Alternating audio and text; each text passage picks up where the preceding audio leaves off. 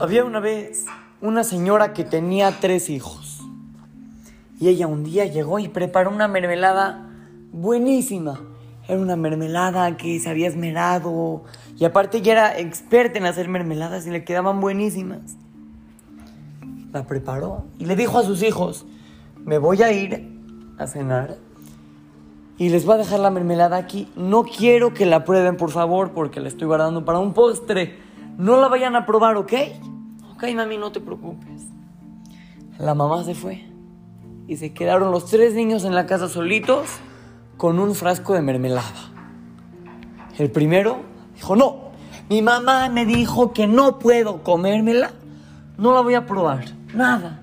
No, mi mamá me dijo, aunque tenía muchísimo antojo, se aguantó y no probó la mermelada. El segundo hijo la verdad es que también se le había antojado muchísimo esa mermelada. Pero su mamá había dicho que no. Pero se veía buenísima. Entonces dijo, ¿sabes qué? La voy a probar un poquito. Y ya.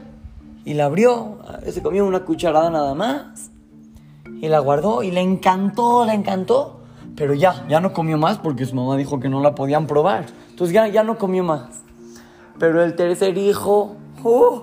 se la acabó toda.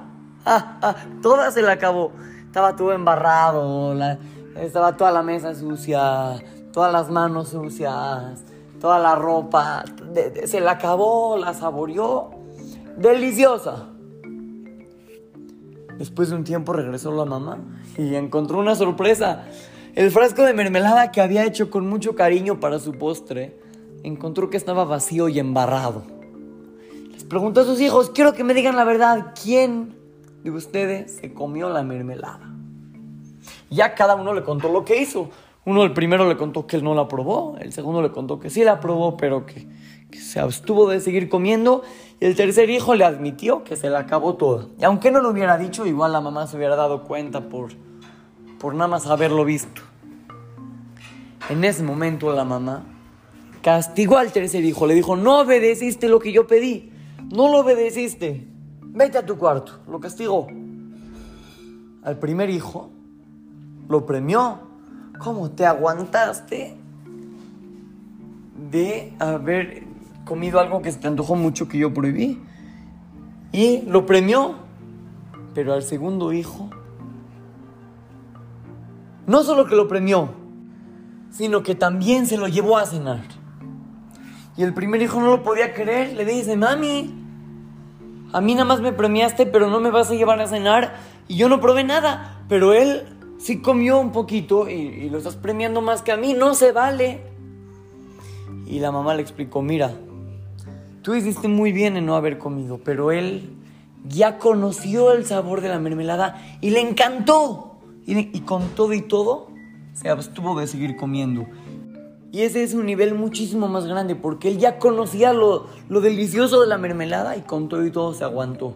Niños, muchas veces hacemos cosas que no están bonitas. Por ejemplo, te empiezan a castigar, hey, ¿por qué no hiciste la tarea? Eh? Y tú, la verdad es de que no la hiciste, pero mientes.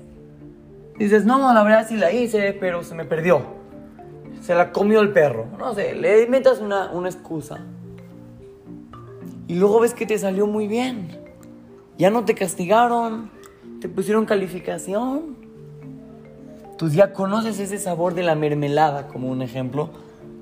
Y si luego te abstienes y, ya no vuelves a hacer lo que está feo, entonces el premio que te va a dar Hashem es muchísimo más grande. Obviamente, hay que tratar de hacer todo lo que Hashem espera, pero si hay veces de que ya nos equivocamos y lo dejamos de hacer, es una categoría muy, muy, muy grande que Hashem se siente muy orgulloso de cada uno y uno de nosotros. Así es que, los saluda su querido amigo Shimon Romano para Torah Kids, Talmud Torah, Monte Sinaí.